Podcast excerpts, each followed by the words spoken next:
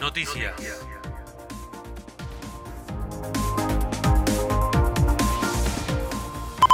Buscan instalar un portal de acceso a la ciudad. A través de un comunicado, la Cámara de Comercio, Industria y Turismo de San Martín de los Andes convoca a todas las empresas e instituciones de nuestra ciudad para participar de la realización de un portal de acceso a San Martín de los Andes en la principal zona de ingreso sobre la Ruta 40. A la altura de Chacra 32. En el texto manifiestan. Es la primera cara visible para quienes nos visitan por primera vez y una calurosa bienvenida para quienes retornan a su hogar. Dispondría de una primera oficina de información turística, control policial y fitosanitario. Anticipan lluvias, nevadas y vientos fuertes para el fin de semana.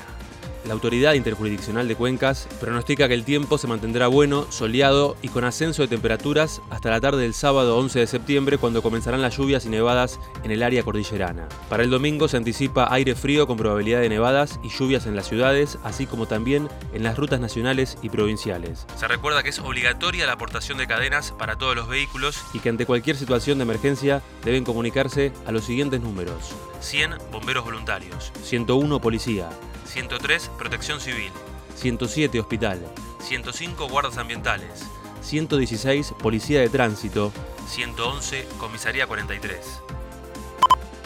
Nacionales. El gobierno lanzó la segunda edición del programa Previaje con el objetivo de impulsar la compra anticipada de servicios turísticos para viajar por Argentina ofreciendo un crédito del 50% del gasto de los consumos realizados. El crédito obtenido podría utilizarse en otras empresas turísticas del país sin importar si son o no prestadoras del previaje hasta el 31 de diciembre de 2022. Deportes. Con tres goles de Lionel Messi, la selección argentina derrotó 3 a 0 a Bolivia en el Monumental que tuvo cerca de 18.000 espectadores. El 10 argentino logró un nuevo récord en selecciones sudamericanas, alcanzando los 79 tantos y superando al astro brasileño, Pelé, que había anotado en 77 oportunidades. Un Messi emocionado manifestó su alegría por el presente con la selección nacional.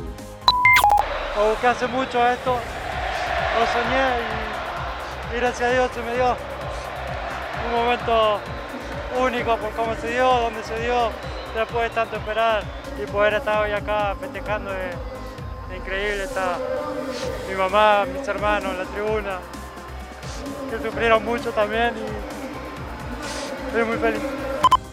Además, Uruguay derrotó 1 0 a Ecuador, Paraguay venció 2 1 a Venezuela, Chile cayó en Colombia 3 1 y Brasil superó en Recife 2 0 a Perú.